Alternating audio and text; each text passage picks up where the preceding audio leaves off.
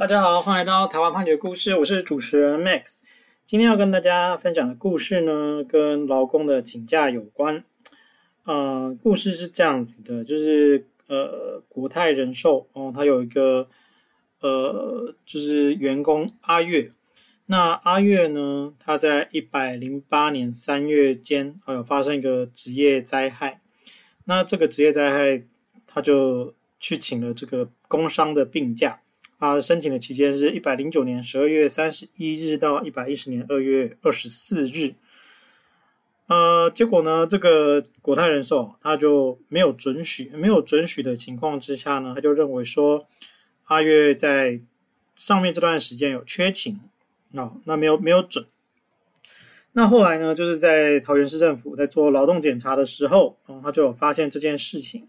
桃园市政府呢，他们就认为说这个国泰人寿。上面的这个做法是违反劳动基准法第四十三条的规定啊，那就依法去处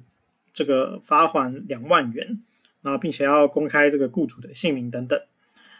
那国泰人寿呢，他就不服气啊，他就呃提起了这个诉讼，他就说这个阿月啊，就是他这个员工阿月啊，他来申请这个一百零九年十二月呃三十一日到一百一十年二月二十四日的这个工伤病假。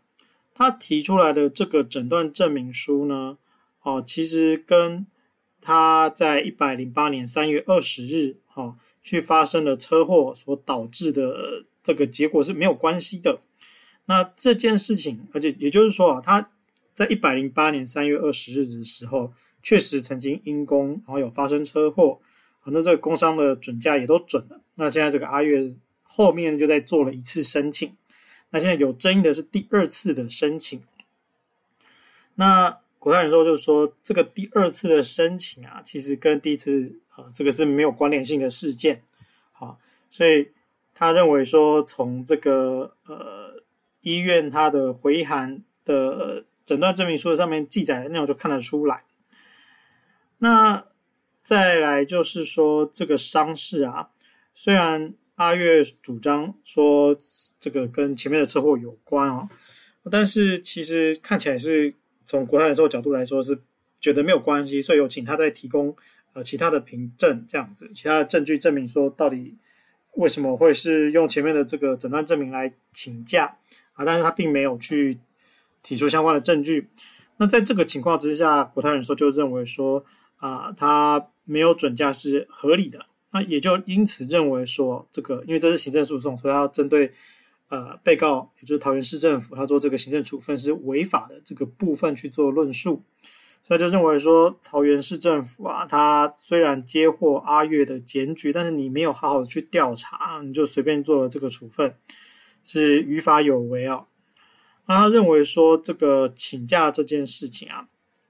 呃，基本上你在有正当理由的情况之下，你就是依法定程序来办理，啊，那是应应该依照劳动基准法还有劳工请假规则来办理。那所以，呃，既然说在申请工伤病假的时候，哦，雇主依法是可以要求劳工提出相关的证明文件，哦，来做成准驳的决定，那表示雇主呢，他确实在合理的范围内是有准驳的权利的。所以在这一件，他认为阿月其实确实是没有提出。就是呃，就他第二次的这个申请的部分是没有提出合理的说明或是佐证，然后认为他的驳回，然后让他认为，呃，你你虽然有做请假这个动作，可是我没有准啊，没有让你来啊，呃，就没有说你可以不用来，那你又不来，那就是旷职这样的状况，好，是他认为是合法。那桃园市政府呢，他的答辩基本上就是说，呃，从诊断呃，就是后面的这个诊断证明书上面的写法是说，这个头部外伤合并前额不规则撕裂伤、脑震荡后症候群，呃，背部挫伤合并尾椎骨骨折等等的记载啊。那跟这个车祸事故发生之后啊，这个医院历来的诊断证明书所载的症状是相同的，哦，就是或者说类似的，所以。这个从桃园市政府的角度来看，他就是认为说，呃，我不知道实际的状况，但你第一次跟第二次的申请啊，这个诊断证明书的症状的记载啊，看起来是差不多的。那差不多的情况之下，我当然会觉得这是同一件事情。那特别是在考虑到这个阿月哦，他不年轻，好，那所以受到这个车祸事故后遗症的影响，这个应该是要去，呃，他认为雇主啊应该要去宽认说，这确实有可能是后遗症，啊，来让他这个可以用工伤的方式来请假。而且啊，这个诊断证明书确实是有记载说，因为就是刚刚提到的这些症状，他应该要休养一个月，啊，要追踪治疗等等的。那所以在这个情况之下呢，嗯、他认为说国泰人寿应该要依法去给予工伤病假。好，那既然你没有给哦，那他认为说他依法去做这个处罚呢，就是合法的。那当然，这个呃，桃园市政府也在诉讼的过程当中有认知到哦，这个医院呢、他有回函哦，表示说，诶，阿月后来第二次啊，他是。因为有两次跌倒的状况哦，那这个所以才来就诊。那这两次跌倒跟这个车祸应该是没有关系的。那但是呢，这个桃园市政府是说，呃，从他的这个行政调查的过程当中啊，他只能从阿月提供的这个诊断证明书来观察。那这个部分呢是没有办法判断出，呃，他中间还有额外去跌倒这样子的状况啊，所以。呃，桃园政府认为说，就是他这样的做法是没有违误的。好，那案件进了法院啊，法院就说这个阿月呢，他是从一百零三年开始就在国泰人寿任职哦，那是担任保险业务员，然后在上班途中呢发生车祸，所以在一百零八年三月二十日到一百零八年的九月十五日呢，就给了呃一百八十天的工伤病假。那后来这个一百零九年啊开始请的这些部分啊，这个国泰人寿就没有准许，然后把这个没有出勤的日数呢就记为缺勤啊。那这个法院呢就是从这个诊断证明书啊上面的这个治疗经过及处置意见的方式啊有记载说，病人呢是于一百零九年的八月十八日啊这个救护车送至本院急诊接受治疗等等的。那就可以从此来认为啊，这个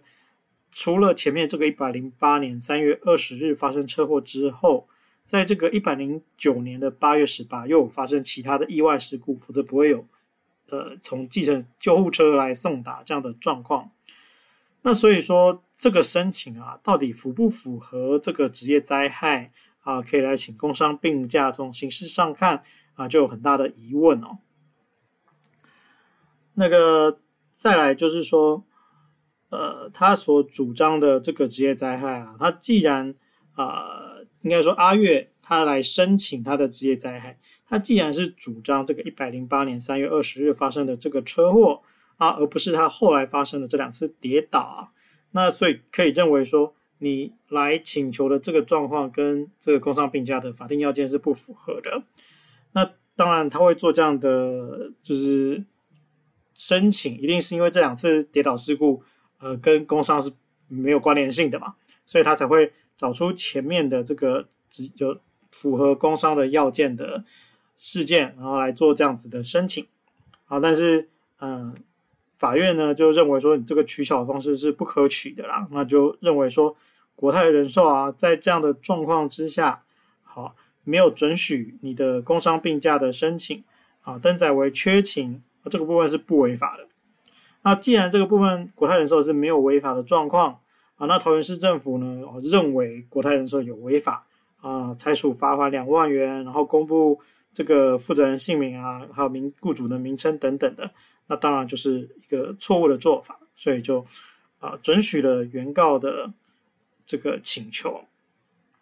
那我们今天的。故事是取材自台北高等行政法院一百一十一年度数字第两百五十六号判决。我们每周一会更新，欢迎大家邮件可以回馈给我们，或是可以告诉我们你们想听的主题。让我们一起来听判决里的故事。我们下周再会。